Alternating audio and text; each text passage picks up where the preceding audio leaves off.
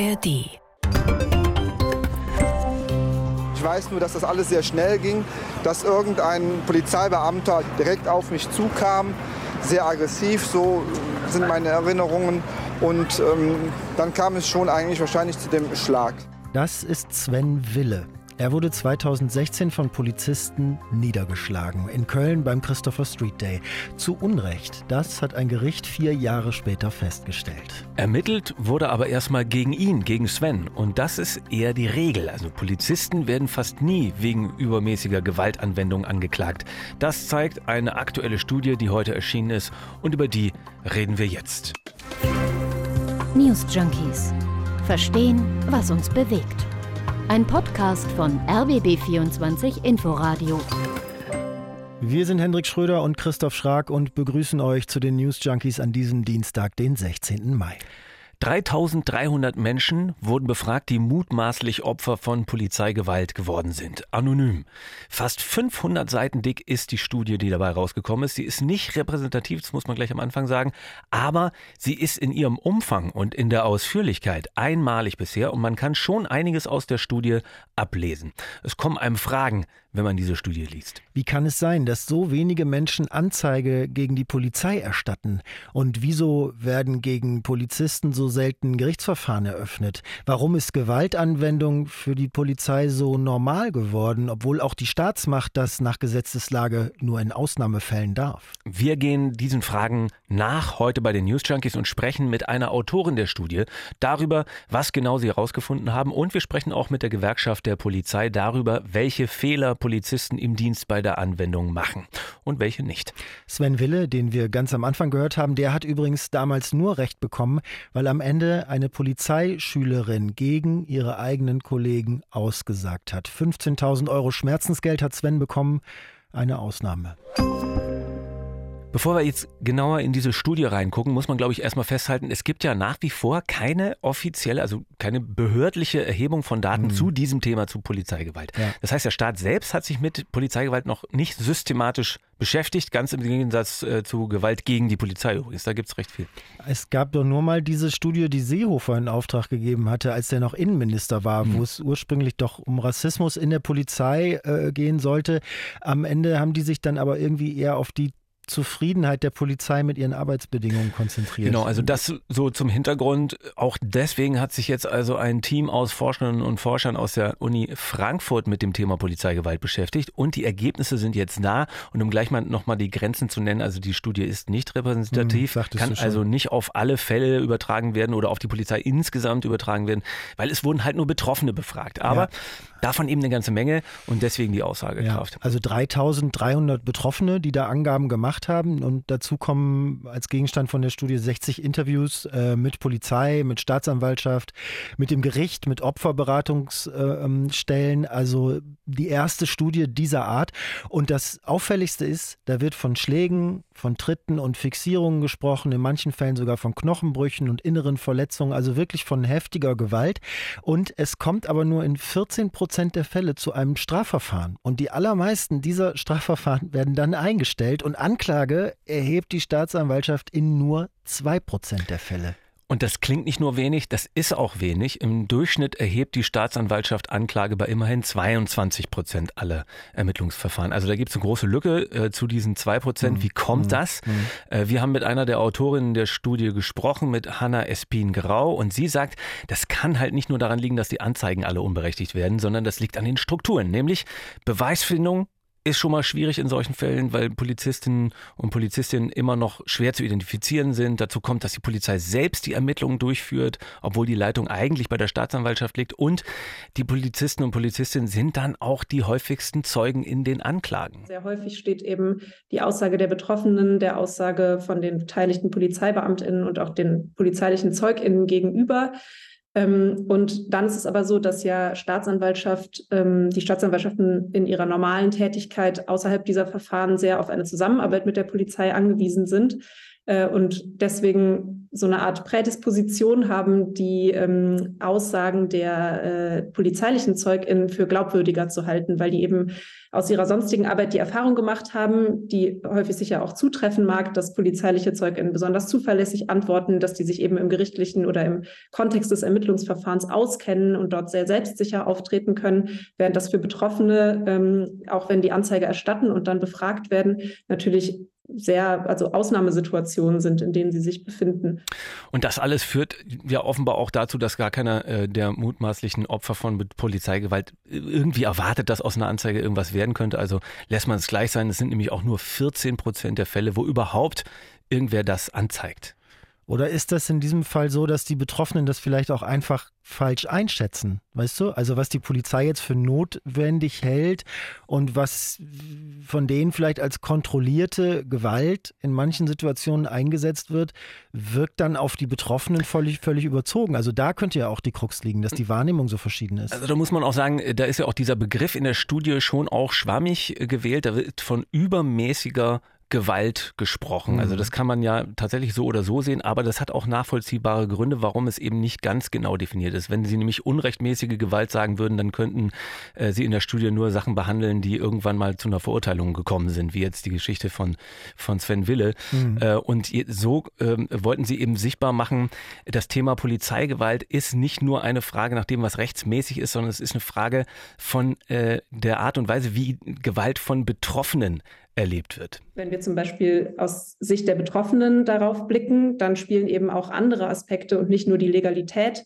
äh, der Gewaltanwendung eine Rolle, sondern auch die Legitimität. Also zum Beispiel die Frage, war das eigentlich, ähm, war das ein fairer Umgang mit mir insgesamt? Ähm, wurde mir das erklärt? Äh, konnte ich nachvollziehen, warum das passiert ist? Ähm, ganz oft sagen auch die Betroffenen gar nicht, äh, dass sie das Ob der Gewalt kritisieren, sondern eher das Wie. Und das sind eben so Fragen, die sich ähm, auf einer anderen Ebene abspielen. Und das ist auch schon spannend, ne? nicht ob, sondern wie. Okay, also Stichwort ja. Kommunikation, Stichwort Transparenz, weil es ist ja auch niemandem geholfen, wenn die Polizei jetzt äh, Gewalt rechtmäßig einsetzt, sie aber von den Betroffenen als eine reine Eskalation erlebt ja. wird. Also und wenn man dann eben noch nicht mal der Sache nachgehen kann, war das jetzt okay oder war das nicht, weil diese Beweisfindung schon so ungleich ist. Also das Interessante ist ja auch, die Studie hat ja auch die Polizei zu Wort kommen lassen und auch die überlegt sich ja genau, wann sie wie Gewalt anwendet und anwenden darf oder oder vielleicht vielleicht sogar muss. Und die sagen dann zum Beispiel, dieser und jener Einsatz lässt sich nicht anders machen. Also du kannst beispielsweise Leute, die sich auf die Straße kleben, nicht mit zwei, drei Leuten wegtragen, weil dafür das Personal nicht da ist. Und alleine geht es auch nicht, weil auch ein Polizist gucken muss, dass er sich da keinen Bruch hebt. Und dann wirkt halt so ein Schmerzgriff, ne, wie der ja sehr in der Diskussion ist und war, wie die einzige praktische Möglichkeit. Aber es ist gar nicht eindeutig geklärt, welche Gewalt zu welchem Zeitpunkt eigentlich erlaubt ist und welche nicht. Auch ein interessanter Aspekt bei der Studie. Also darin liegt schon eine große Kluft. Das arbeitet die Studie auch gut raus. Also wie schauen die beiden Seiten auf die Gewalt? Und dann wirkt das für die Polizei, wie du schon gerade sagst, vielleicht manchmal absolut notwendig für Betroffene und Umstehende, aber überhaupt gar nicht. Nur, und das ist eben auch ein interessantes Ergebnis neben den reinen Zahlen jetzt. Also nicht nur die Betroffenen brauchen da ganz klare Regeln und Kommunikation, sondern auch die Polizei selbst muss sich ja darauf verlassen können, dass sie eine gesicherte gesicherte Gewaltkompetenz hat und die nicht immer irgendwie Auslegungssache mhm. ist, ja. äh, sagt auch Hanna Espin-Grau. Wenn die dann in Frage gestellt wird, dann stellt es aber natürlich für die Polizeibeamtinnen eine Verunsicherung dar. Und eine Infragestellung kann da ganz viel bedeuten. Es kann bedeuten, dass jemand die Rechtmäßigkeit der Maßnahme schon in der Einsatzsituation in Frage stellt. Ähm, es kann bedeuten, dass jemand ankündigt, eine Anzeige zu erstatten. Es kann bedeuten, dass jemand anfängt zu filmen. All das sozusagen verunsichert dieses Bild der Polizei von sich selbst und kann dann sogar auch zu Gewaltanwendungen führen, beziehungsweise führt dann auch dazu, dass ähm, diese Hürden sozusagen innerhalb der Polizei zu sich gegenseitig zu kritisieren, gegen Anzeige zu erstatten gegen KollegInnen noch höher gefahren werden. Okay, es gibt also ein Problem in der Wahrnehmung auf jeden Fall. Betroffene verstehen nicht, warum die Polizei Gewalt anwendet und die Polizei glaubt, es ginge nicht anders und es müsse sein.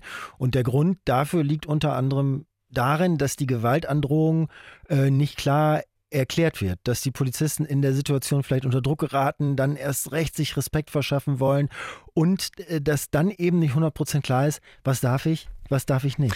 Und ich finde, die Studie hatte auch ein paar plausible Lösungen schon parat. Also ganz zentral natürlich, die Verfahren bei solchen Fällen müssen extern geführt werden. Also es braucht unabhängige Stellen, die Ermittlungen führen, Daten erheben und die eben nicht so nah dran sind an den Kolleginnen und Kollegen der Polizei, weil das die Arbeit einfach so schwierig macht. Und dann regt Hanna Espin-Grau auch eine Debatte an darüber, was Polizei eigentlich dürfen soll. Also welche Art von Gewalt soll wann zulässig sein, Stichwort Schmerzgriff, aber auch ganz allgemein. Wenn wir jetzt auf die gesellschaftliche Debatte schauen, dann denken wir, es wäre sehr wichtig, mehr Transparenz über polizeiliche Gewalthandlungen zu haben. Also überhaupt zu wissen, wie oft passiert das, in welchen Kontexten passiert das. Wir haben ja jetzt die Betroffenen nach ihrer Perspektive gefragt, aber es wäre ja auch interessant, einfach das statistisch erfassbar zu machen ähm, und eben das statistisch zu erheben. Man bräuchte natürlich auch eine Erfassung der Todesfälle bei Polizeieinsätzen. Das gibt es ja bislang auch nicht offiziell. Genau, und nur so wird dann eigentlich eine gesellschaftliche Debatte und eine Beurteilung des Umfangs des Problems, denke ich, auch wirklich möglich. Und dafür haben wir jetzt eben nur so einen ersten äh, Ansatz geliefert, denke ich. Jetzt wollen wir natürlich aber auch mal schauen, wie das aus Sicht der Polizei eigentlich aussieht. Also Hendrik ähm, hat ja mit der Gewerkschaft der Polizei telefoniert, mit der GdP und da mit dem stellvertretenden Bundesvorsitzenden Alexander Peutz. Was sagt die Gewerkschaft der Polizei zu der Studie? Also es ist ein bisschen absurd, aber die GdP sieht die Polizei in ihrer Arbeit und in der Art, wie sie gegebenenfalls Gewalt anwendet, äh, in der Richtigkeit bestätigt durch die Studie. Also die GdP sagt, es gäbe ja eigentlich überhaupt kein Problem und das würde die Studie ja auch zeigen, meinte Alexander Peutz zu mir. Die Grundlage der Studie ist ja, sind persönliche Erlebnisse von Menschen mit der Polizei, wo es zu einer Gewaltanwendung kam. Das ist die Grundlage der Studie. Und die Kernaussage, die dahinter steckt, ist für uns entscheidend, nämlich, dass die Studie sagt, dass keinerlei Ansatz besteht oder keinerlei Bedenken bestehen, dass die Polizei sich außerhalb ihres rechtlichen Rahmens bewegt hat. Das ist wichtig für uns, weil wir wissen als GdP, dass unsere Kolleginnen und Kollegen professionell agieren und dementsprechend auch ihr Handeln so zeigen. Aber die Studie zeigt ja schon relativ deutlich, dass die Anzeigebereitschaft bei Opfern von Polizeigewalt ziemlich gering ist, haben wir ja schon gesagt. Oder mit anderen Worten, die meisten der Befragten, die das Gefühl hatten, von unverhältnismäßiger Gewalt betroffen zu sein, haben das gar nicht erst angezeigt. Mhm. Und wenn sie das anzeigen, dann wird es in den allermeisten Fällen eingestellt. Also das verstehe ich nicht ganz. Wie kommt die GdP zu dieser Einschätzung? Naja, naja, die sagen das. Oder warte mal, äh, warte mal, bevor mhm. du antwortest hier. Das ist, was der Mitautor der Studie Tobias Dingelstein sagt. Strafverfahren gegen Polizeibeamtinnen wegen rechtswidriger Gewaltausübung ähm, werden sehr, sehr häufig eingestellt und es kommt nur äußerst selten zu einer Anklageerhebung. Nur ungefähr zwei Prozent der Verdachtsfälle, ähm, wo also ein Strafverfahren eingeleitet wird, kommen am Ende zum Gericht. Und das ist eine sehr ungewöhnliche Erledigungsstruktur. Das gibt es sonst eigentlich so in keinem anderen ähm, Deliktsbereich. Und da stellt sich natürlich die Frage, woher kommt es? Warum ist die Erledigungsstruktur hier so anders?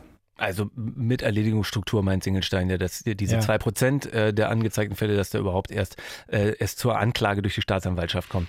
Und da sagt doch der gesunde. Hm, also die GdP sagt, wenn ich da kurz äh, äh einhaken darf, die GdP sagt, die Polizei würde immer deeskalierend in Konflikte reingehen und würde den Rechtsrahmen, der eben vorgegeben ist, nicht verlassen.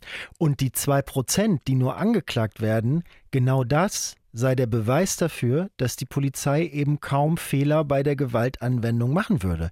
Also verstehst du, die mhm. geringe Quote an Verfahren, die liege eben daran, dass die Polizei so einwandfrei arbeiten würde ähm, und nicht etwa an einer mutmaßlichen Nähe zwischen Staatsanwaltschaft äh, und Polizei, wie das die, die Studie ähm, ja vermutet. Ja, die Nähe kann ich so nicht bewerten. Also ich verstehe diese Schlussfolgerung nicht, weil ich wiederhole mich, wir haben eine Gewaltenteilung in Deutschland und jetzt quasi zwei Gewalten quasi zu unterstellen, dass sie nicht im Rahmen des Rechtes handeln, zeugt aus meiner Sicht etwas von einem komischen Demokratieverständnis. Und dieser latente Vorwurf spielt ja hier durchaus eine Rolle. Und das quasi so stehen zu lassen, ähm, das können wir als GdP nicht, weil es dafür auch keine Zahlen gibt, die das quasi absolut und final belegen. Also ähm, was Alexander Peutz von der GdP meint, ist, man würde dann ja quasi gleich zwei Gewalten unterstellen, dass sie nicht im Rahmen des Rechts handeln würden, wenn man sagt, bei der geringen Quote an eröffneten Verfahren gegen mhm. Polizisten, da stimme was nicht. Und das meinte er, würde auf ein sehr seltsames Demokratieverständnis hindeuten. Ich meine, es, ob man sich dieser äh, Argumentation anschließt oder nicht, sie ist in sich schlüssig. Es ist halt diese unterschiedliche Perspektiven, was wir schon vorhin angesprochen haben. Ne? Also man muss ja auch niemandem Absicht und Vorsatz unterstellen. Also das kann ja auch sein, dass sich das so einschleicht, dass unterbewusst passiert. Polizisten sind da als Zeugen häufig vor Gericht, die kennen die Situation, die Staatsanwälte kennen die Polizisten. Also ich finde den Gedanken ehrlich gesagt auch gar nicht so abgefahren, dass der Staatsanwalt unterbewusst erstmal versucht, es den Polizisten zu glauben es gibt halt äh, keine unabhängige Stelle, wo man Polizeigewalt anzeigen könnte. Ne? Also wenn du das machen willst, wenn du das anzeigen willst, wir haben das vorhin von der Autorin der Studie auch schon so ähnlich gehört, dann musst du in der Regel zur Polizei. Also du mhm. gehst zur Polizei, um die Polizei anzuzeigen. Und ähm, also ich verstehe ehrlich gesagt schon, dass die Polizei sich jetzt auch wie in so einem Interview mit der GDP da keinen Generalvorwurf machen lassen will. Und manche Bilder sehen im Fernsehen oder so dann vielleicht auch wirklich krasser aus als vor Ort. Ähm, aber dass man so tut, als gäbe es schlicht überhaupt kein Problem. Also dass zum Beispiel Polizisten nur in absoluten Ausnahmefällen gegen andere Polizisten aussagen, weil es da mutmaßlich einen gewissen Korpsgeist gibt, dass man am Ende eben doch zusammenhält und Kollegen nicht in die Pfanne haut. Ich meine, das ist doch nicht normal. Das muss man doch auch benennen dürfen. Das muss man sich doch anschauen. Und ich finde auch nicht, um jetzt mutwillig das Vertrauen in die Polizei zu erschüttern, sondern im Gegenteil, um das Vertrauen in die Polizei zu sichern. Dass die auch sagen, hey, natürlich passieren auch bei uns solche Unverhältnismäßigkeiten und wir haben da ein Auge drauf. Und dass sie nicht sagen, nö, wieso, bei uns ist doch immer alles in Ordnung. In der Studie kommen die Autorinnen und Autoren ja auch zu dem Schluss, dass sich Gewaltanwendung von Seiten der Polizei zunehmend normalisiert. Das ist der Ausdruck. Also das das auch für die Polizisten selbst immer normaler wird. Aber es ist ja, ja eigentlich in der Rechtslage ähm, auch der Polizei nur in Ausnahmefällen gestattet, Gewalt überhaupt anzuwenden. Also was mhm. sagt die Gewer Gewerkschaft denn dazu? Ja, die sagen, da, da, hatte ich die Antwort erst falsch verstanden, weil äh, die G GDP sofort sagte, ja, das stimmt. Und ich dachte, ah, okay. Und sie meinte, klar, wird Gewaltanwendung für die Polizei immer normaler, immer gewöhnlicher, immer alltäglicher. Aber das läge nicht daran, dass die Polizei das Maß der Gewaltanwendung verschieben würde von sich aus, sondern daran, dass die Gesellschaft selbst immer gewalttätiger werden würde. Und je öfter die Polizei also mit Gewalt konfrontiert sei, desto öfter müsse sie eben auch selbst Gewalt anwenden. Also ich finde, die Leistung der Studie ist schon einmal zu zeigen, wie unterschiedlich man auf dieses Problem mit der Polizeigewalt blicken kann, oder? Das sieht man hier an diesem Interview zwischen der Gewerkschaft der Polizei und den Ergebnissen der Studie. Das waren die News Junkies für heute. Vielen herzlichen Dank fürs Zuhören. Und wer jetzt immer noch nicht genug gehört hat und sich gerne mit den Befugnissen staatlicher Organe und dessen Grenze auch mal auf einer anderen Ebene auseinandersetzen möchte, dem empfehlen wir zum Weiterhören den Podcast Dark Matters Geheimnisse der Geheimdienste. Der geht unter anderem den Fragen nach, was genau eigentlich der Bundesnachrichtendienst macht und wer eigentlich für den Verfassungsschutz arbeitet. Denn Verfassungsschutz Bundes Bundesnachrichtendienst MAD, von den deutschen Geheimdiensten bekommen wir meistens dann was mit, wenn es gut läuft oder eben richtig mies. Wenn Doppelagenten auffliegen oder sie viel zu lang gepennt haben, solche Sachen. Und von genau diesen Momenten, den Erfolgen, den großen Pannen, da erzählt Eva Maria Lemke im ARD-Podcast Dark Matters. Also, wer mehr wissen will über Spione und Skandale und verstehen will, wie Agenten arbeiten, jeden Mittwoch gibt es neue Folgen. Hört rein, abonniert zum Beispiel in der ARD-Audiothek und überall sonst, wo ihr gerne eure Podcasts hört. Morgen dann auch wieder eine neue Folge von den News Junkies. Bis dahin sagen Christoph Schrag und Hendrik Schröder. Tschüss. Ciao. News Junkies. Verstehen, was uns bewegt. Ein Podcast von RBB24 Inforadio. Wir lieben das Warum.